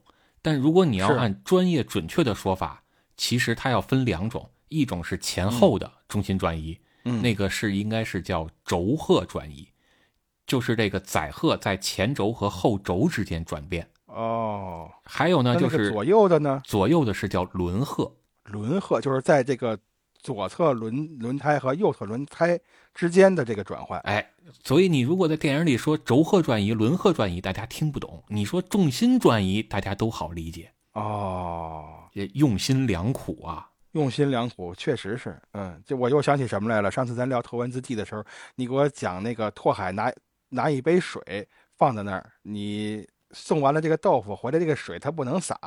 啊，是啊，你就不许在便利店什么什么 Family Mart、什么 Seven Eleven 就再买一瓶吗？对对，还是你鸡 贼。呃，那没毛病啊。但是人家那确实嗯是很科学的道理的，并且土乌龟是在现实中也这么干过，还拍过视频嗯哦，啊，发现那水洒的连个杯底儿都不剩了。咱之前不是还给他支过招儿吗？咱咱咱教过土乌龟是那水怎么不洒？，对你盖 上杯啊一子盖盖儿不嘛。完了吗？然后电影里边还有一些啊，你像他们说嗯的也是比较专业了，但是没有说的太深。电影里边说嗯这个车到后半段接近尾声的时候遇到了一些故障，你还记着吗？ 对对，遇到故障，他不是因为恶劣天气嘛，他就故意把那个车给撞坏了嘛。是因为这个恶劣天气导致车发生了一些不良反应，或者说叫不适，啊，对对对对吧？这个对，然后他才撞。嗯对，先是水温和油温太低了，嗯，这个有什么问题？你看啊，就是平时比如说开我自己的车的时候，我有的时候就会特意的去看一下水温，因为我开车开过的车里边有有过这个开锅的经历，开了锅之后你车就走不了了嘛，所以我就时时不常的我就会看一下这个水温，就是水温低的时候啊，除了冬天你开这个热风它不管用之外，我还觉得挺好的。你是开你舅舅那幺三零是吗？水温高了。我原来曾经租过一个那个帕萨特，呃，开了半截儿开了锅了。好，就那个年代的车还能开锅呢？啊，就开锅了嘛，水温直接直接上来了，满了。我第一次见这水温表那格儿满了。其实就是表坏了。哦，那行吧，行，反正前面也冒烟儿的，我也不知道是表坏了，它能有那么大动静儿对，你知道有人干二手车怎么干啊？就是车上仪表盘不嗯有好多故障灯吗？啊。那你要修这个故障得花多少钱呀、那、你是说我那个开锅那次啊？啊？这甭管什么故障啊嗯，啊，比如你万一发动机出大问题了啊，它上面给你显那示一这个不发少花钱、对这对个，显示一个发动机故障灯。啊，那就发显示的那故障灯，那就指不定是发动机哪儿坏了，那那那那那花的那是花的大钱，那是是啊，那你收了一辆二手车，你这要卖，那你说你是修是不修啊？这肯定我不修啊。那不修，人顾客过来要看这车，你这个发动机故障灯亮着，人能不认识吗？那我把那故障灯那线给绞了，不完了吗？那你还得拆仪表盘，那也是人工挑费啊，那工时费都有啊。哦，那那你说你怎么干吧？我不是这么干，我是听别人说的。好嘛，最后又合着又把我给绕进去了。不不，不是听你，不是听你。我有朋友，人家嗯原来真的是干这个二手车的、啊哦，，咱就别说是谁了啊，反正之前这别说了，说了但是没生意了，回头。啊，不是他现在已经不干这行了哦哦，那还行。啊。然后他之前也上过咱节目， 咱别说是谁了啊。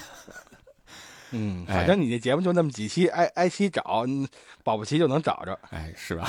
那那看您有没有这心了。哎，他就跟我说过啊，他就自己干过一个什么事儿，发动机故嗯障灯亮了，马上下午就有人过来了，这想花钱修也来不及了，是吧？你嗯那怎么办旁呢边五金店找一个五金店买一个嗯黑胶带，把那灯贴上。嗨，哦，这这叫简单明快，这个不这叫简单粗暴，这这就好这个办法。哎，五块钱搞定了，是吧？哎，这真哦什么主意都有、啊！但是咱就说回来说这个水温低和油温低啊，水温低呢是发动机还没有办法进入到正常工作状态，包括你的三元的工作都还不是最佳状态。那油温就更重要了，油温代表的是你的机油温度，机油温度如果不在工作状态，对你发动机的润滑、保护甚至动力都会有折扣。哎，那咱们一般民用车是不是没有办法去监测这个油温呀、有些民用车原厂就带油温监测，哦，如果没有，你也也可以自己后装一些油温和油压的仪表，比如说，你看有些玩改装车的，车里就会有嗯三连表或者单独一个油温或者油压能切换的表，啊，装一个也不贵哦，便宜的几百，贵的也就几千。哦，嗯，几百的就行了，我回头我装一个去。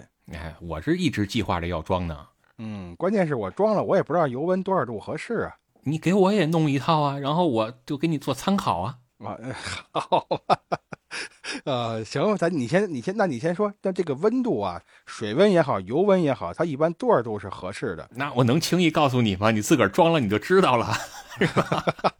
还得从你那儿进货吧？你还能拿点提成儿？ 哎那不用不用，到时候咱俩可以一块儿去买，买完了你先走，哦我自个儿回家。啊，行行，你拐一弯，你又回汽修 厂了这不不在汽修厂， 我们都、啊？配件城对有有别的渠道啊，我们都单独订货。哦哦，行行行，嗯，哎，然后这个水温啊和油温，其实你就看咱车上水温表肯定是都有的对，肯定的，啊，基本上是在中间儿啊是比较合适。嗯，然后就水是我温看一般都是九十来度，九十来度差不多，反正别超过一百一。嗯嗯嗯，是吧？然后呢，这个没有到达最高水温的时候，就是没有到达正常水温的时候，先不要暴力驾驶。哦，其实我对于这个水温的理解就是什么呢？水温这个水它是起到一个降温的作用嘛，散热的作用。我就拿那个电脑上面那个水冷去套它，我认为这个水可能是越凉越好，它这个散热的效果会越好。闹了半天还不是这么回事儿。哎，不是啊，一定要让一定要让它到一个最佳的工作温度才可以。然后油温哦其实也是这样，啊，油温太低，比如你看啊，这个嗯在高纬度地区啊，比如说嗯东北啊或者内蒙啊这些城市啊，那它为什么也一为什么一定要用低标号的这个机油呢？比如说零 W 的啊，就最好不要用嗯五 W 的机油，因为它为的什么呢？低温启动性会比较好。或者咱说一个大家更容易理解的吧，咱跟韩寒老师学，嗯，就是机油的低温流动性比较好。哎，你说到这儿哈，我可我觉得我可以有一个更通俗的解释方法，就是各位啊，你们可以回去拿你们平时家里炒菜那个油，就现在这个天儿，你拿到屋外边儿，你放一阵儿，让它这个温度下来，你会发现这个油特别的粘，到最后甚至它能够凝固。你比如去超去超市买也是，你看那个油好多它就是白色儿的，凝固在那个瓶儿里了，可能就是温度太低。哎，没错儿，就是这个道理。那机油它在回到油底壳之后，第二天你再一着车，它是要通过油泵把它泵上去，然后再喷淋溅射到发动机的各个部位去润滑的。如果你的低温流动性不够好，那机油在喷上来的时候就没那么顺畅，它在润滑的时候，哦它的润滑效果跟启动效果就会差一些。所以尽量使用低标号，就是零 W 开头的机油。在机油圈有这么一句话，叫“零 W 无弱油哦，就是只要零 W 的这个机油一般都是好油。”，呃至少比五 W 的强啊，甚至比那哦些十 W 的就要更好。嗯嗯，明白。但是呢，你说这个太低不行是吧？这水温、油温嗯太高其实也不行。你像电影里边，他们把这个中冷给撞坏了，撞坏了之嗯后呢，这油温、水温就蹭蹭的涨是吧？又能赶上尿不湿 了，都涨到对对对对好像都涨到一百四十度了，还是一百三十九度啊？啊，好，你这你就当一百四十度吧。这一百三十九，我也不知道你打哪儿看的，能看这么细致。这就差不多吧。他给了一个镜头啊啊，但是啊这个时候啊，你的机油就又起不到润滑和保护效果了，它又变得太稀了，这个事儿吧，还是说回刚才我说那个通俗的例子啊，哎又这炒个菜油温了。加到炒菜，这油温加到一百四十度啊，各位把这个手放那油里，你再试试，那油它就特别的稀。您这是找那《西游记》那消失的镜头呢是 吗？对，那杨梨大仙嘛，是吧？你这机油你到了一百四十度，别说一百四了，到了一百嗯二十度几乎就没有什么润滑和保护了，所以千万不能太哦高，它已经太稀了，都跟水似的了。哦，明白了，这个机油啊、水温啊，都跟那个刹车一样，就是在一个合适的温度，它才能发挥最大的这个作用。包括你看这个电影里啊，他们也说了，嗯说现在的机油温度这么高，是吧？水温嗯也高啊。那这个时候呢，他们这个什么轴瓦啊，就是什么这个凸轮轴是吧？你说那双顶置凸轮轴，还有活塞，嗯包括大瓦、小瓦啊，都会加速磨损。人电影里不说它都直接硬磨了吗？硬磨，对对，对吧？那就完全没有机油的任何没完全没有机油的任何保护功能了。那这这肯定哦就离是爆缸就不远了。就是钢铁跟钢铁之间硬磨，对，这炼钢呢是吧？你怎么炼成的？对对对对对，是吧？而且还有一个特有意思的一点啊，这是后来我开始琢磨，我就想，嗯，你说这个张弛啊，他脑嗯子里把这一百多公里的巴音布鲁克赛道每一个弯儿都记下来了，能还原的那么好，嗯但是其实他可能记得更清楚的是第一部里的那个石头。啊，就是他没躲过去的那个石头，哎，第一部里不是把他刹车给崩坏了吗？对对对，没有没有那个领航员嘛，所以他就没看没注意那个石头，哎，这第二部里啊，仿佛是这块石头也出来刷存在感了，又出来了一回。然后呢，张弛这回就是废物利用。你不是石头在这儿吗？好，我也不能下去，停车下去之后把石头搬开是吧？我就利用你这块石头，把我的前杠、啊和这个中网还有中冷全给撞坏，然后让中冷的散热效果降低，水温跟油温不就没那么低了吗？用嗯的是不是就是这块石头？不然啊，它怎么能精确到说十九八，然后就撞上这块石头呢？哎呦，你这么一解读，我觉得这这个片儿一下这个浪漫主义气质就起来了，你知道又吧？升华了，是吧？对对对对，就升华了，这这个太厉害了。是然后吧啊你？这么一说，确实是因为这个赛道哪有石头，你就正常来说它是不可能知道的。他之所以赛道记得准确，是因为他都走过。那他知，那他能记到这个，那他能记住这个石头的唯一的解释就是他之前碰到过这个石头。而且他都走过，他就会记住。那他记忆最深刻的，其实不应该是每一个弯儿，应该是那块石头，对，应该是那块石头。对，是吧？所以这块石头跟第一部也算呼应上了，哎，呼上了，这也呼上了。也呼应上了。对对对，这个连牙也拦上了。这 好嘛，在这个连牙拦上了啊，可以。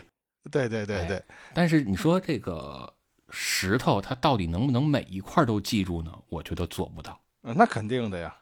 为什么？因为有些石头它会凭空的消失，比如说被前车给撞走；有些石头呢，它会凭空的出现。不是你这跟我玩三仙归洞呢，是怎么着？不是真的，真的。你看，咱之前咱看过一个电影儿，是叫《GT 赛车》。嗯，看过，对，那个电影里边儿，它的竞争对手是不是挺脏的？是挺脏的。在赛道上各种的什么鱼雷，然后别车、嗯关门儿、嗯挤蹭、嗯，都有，对吧？但是对这个电影里呢，是不是对手也挺脏？然后他们还去投诉了，嗯投诉，但是无效嘛。对，因为这不是场地赛，不存在套圈一说，所以没有拦旗，没有让车的规则。对对对，是对，电影里也是这么表现的。呃，现实中也是这样。现实中哦两车发车的间距可能更短，没有电影里的五分钟，可能就两分钟左右。而现嗯实中的拉力赛真的会追上前车，哦，那对，只有五分钟的间隔的话，那这很有可能啊。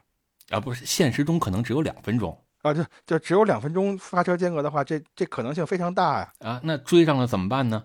要不然就靠前边的车好心给你让路，要不然您嗯真的得像电影里边这样硬超，那他要是就不给你让，呃，就是打着你，你还真就没有 办法。还就真没辙。而且这些脏的选手啊，这些车队啊，他们还可以更脏，不仅是在前面恶意阻挡你，还有哦那怎么那干的呢？ 啊，是不是？我你你你说到这儿，我就想起 QQ 飞车来了，给你扔个导弹呀，泼点油舞的。你还是马里奥赛车嘛， 是吧？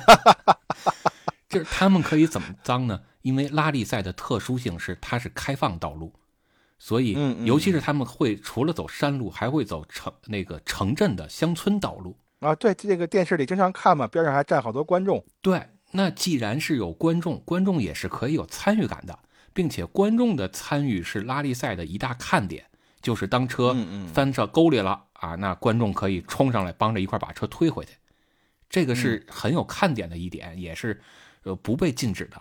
那观众的参与的观众的参与度还有一点体现在哪儿呢？比如说、嗯你不知道观众都谁是谁吧？那肯定不知道啊。那如果竞争对手安排一个观众带块板砖，看着自家车过去之后，下边的车来了，往路上扔块砖头呢？这个警察叔叔不管吗？这算故意杀人呢？这个警察能把一百多公里的赛道都覆盖到吗？啊，那倒是不能。但是这个直播的时候，这不是有录像吗？咱可以看监控啊。那也不是每一个机位都能转播到啊。哦，这这肯定是，对，这个毕竟它不是在正经的这个城市的公路上嘛。所以啊，这些竞争对手能出的下三滥的招儿，可能都是咱们想不到的。哎呦，那这这玩意儿，这这可太那个什么了，太忒吓人了。这个哎所以啊，为什么电影里边有一个桥段是嗯张弛接到电话说：“我没想到你还会给我来电话。”电话那头的人是第一部出现的林振东，嗯，对，林振东，对，好像是在国外呢。他去国外赛车，嗯，因为国外可能没有这么 是吧？没有这些竞争对手，他们可能没这么聪明。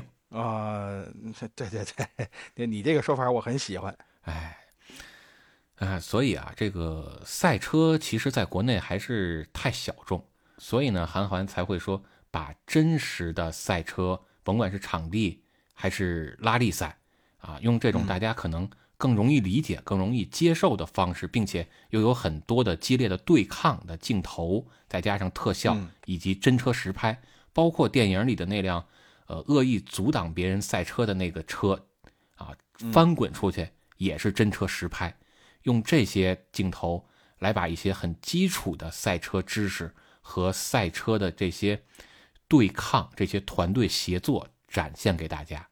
而且从第一部，就是之前那部《飞驰人生》开始，讲的其实我觉得还是一个不甘心的事儿，因为韩寒在第一部电影上了之后接受采访，他就说嗯讲的是一件不甘心的事儿，是一个人的不甘心。而这第二部我看完了之后，我觉得其实也是不甘心。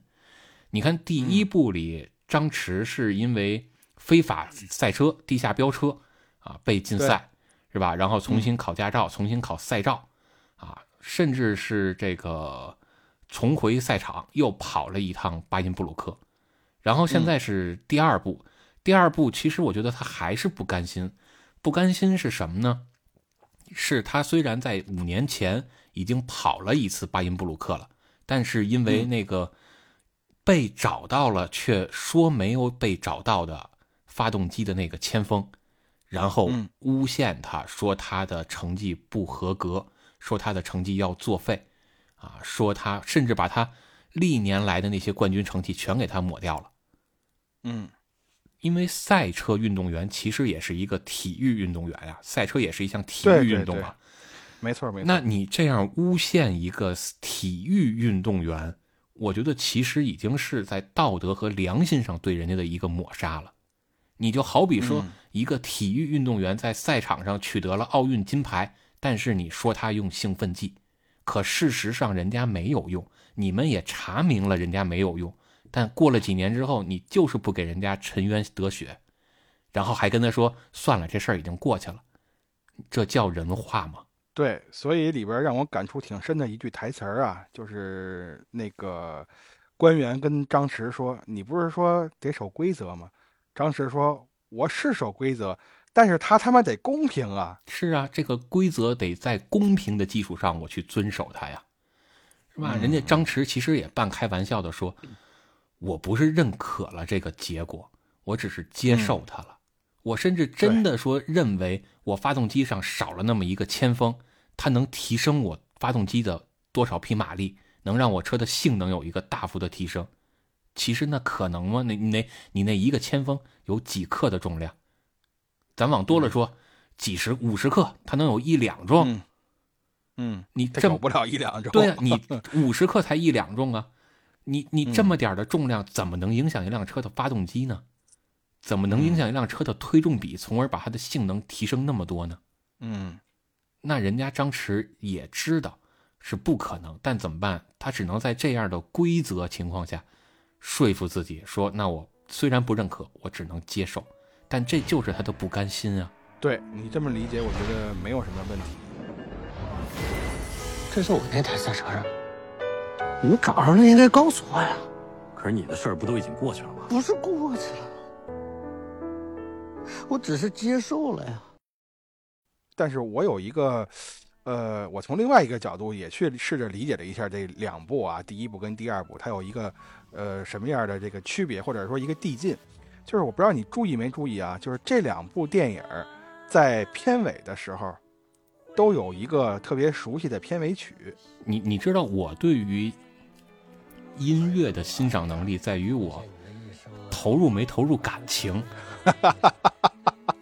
呃，我就我就我就直接说了啊，就是第一部里边呢，那个片尾曲是奉献，什么这个奉献给那个，这个奉献给那个。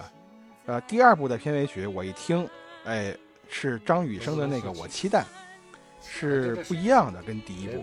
所以我觉得就是第二部相比第一部来说，它可能把这个主题做了一个升华。当然都是不甘心，但是第一部呢，主要讲的是一个什么事儿呢？是奉献的事儿，不是说我为父母奉献，或者我为社会奉献，而是说呢，张弛他为了这个喜喜欢的这个赛车事业奉献了自己，讲的是奉献的事儿。但是我奉献了，呃，却没得到结果。这个在第二部里边呢，张弛有一句台词儿，他呼应了这个，这也呼上了啊。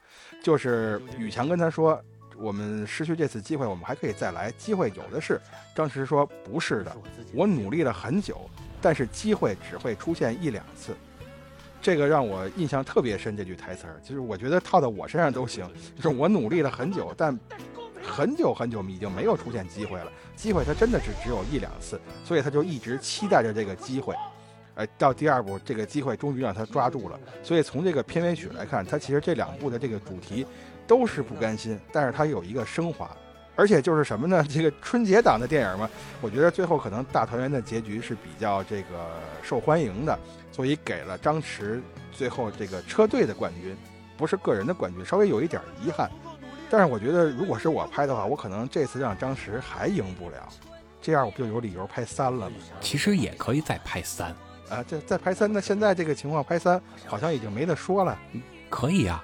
这张弛已经带出了一个优秀的拉力车手，还带出了一个优秀的领航员。嗯，那张弛那个在这集里没怎么出现的儿子呢？呃，他儿子对他儿子好像是让亲爹亲妈认回去了哈。但咱可以有中国赛车的下一代呀、啊哦，那下一集沈腾不演了，这票房号召力就够呛啊！这个我说沈腾还可以演，他作为教官啊，就是把这集的教官的这个这个戏份再给他增加一些。这集他是教练，下一集他这变教练成啊教官了。这集他教这有什民用车做代驾，呃，做民用车，然后做那个叫什么嗯陪练，对吧？下一集直接是赛车教官。哦，就像那个 GT 那个电影一样，哎，他有他成了一个专业的赛车教官。这不挺好吗？个人也成长了，整个也升华了，呃中国赛车的下一代也培养起来了。你你你先等会儿啊，咱先录到这儿，你等会儿，我现在给韩寒打一电话，我跟他说一下你一个想法。我我觉得可以啊，你你给他发个哦 QQ 吧。哎，啊，没 他 QQ 了是吧？你你有他 BB 机呃号没？有？ 呃，对对对对对，我现在我不是我有我有他小灵小灵通号，B B 机号早没了。那你跟他说一声，让他把那个蓝牙给拦上。对对对对对。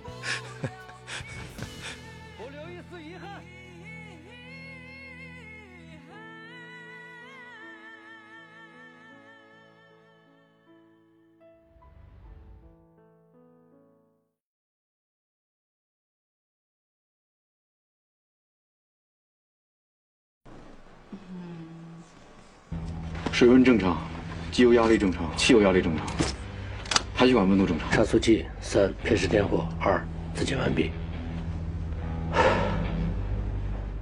千万别紧张，把通话器的蓝牙拦上。拦上了。